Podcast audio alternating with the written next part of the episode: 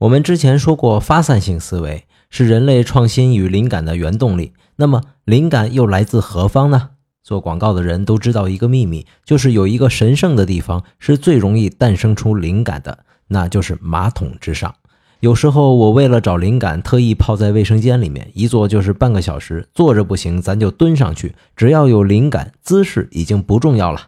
不过，即便是发散性思维，也要有一个中心的原点，才好向四周发散吧。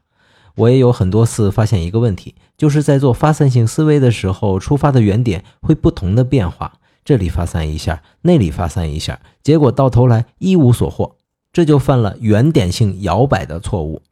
灵感的原点来自何方呢？也许在不同的项目遇到的情况不同，出发的原点也会有所调整。今天回复“灵感”两个字，看看十个设计师灵感的原点。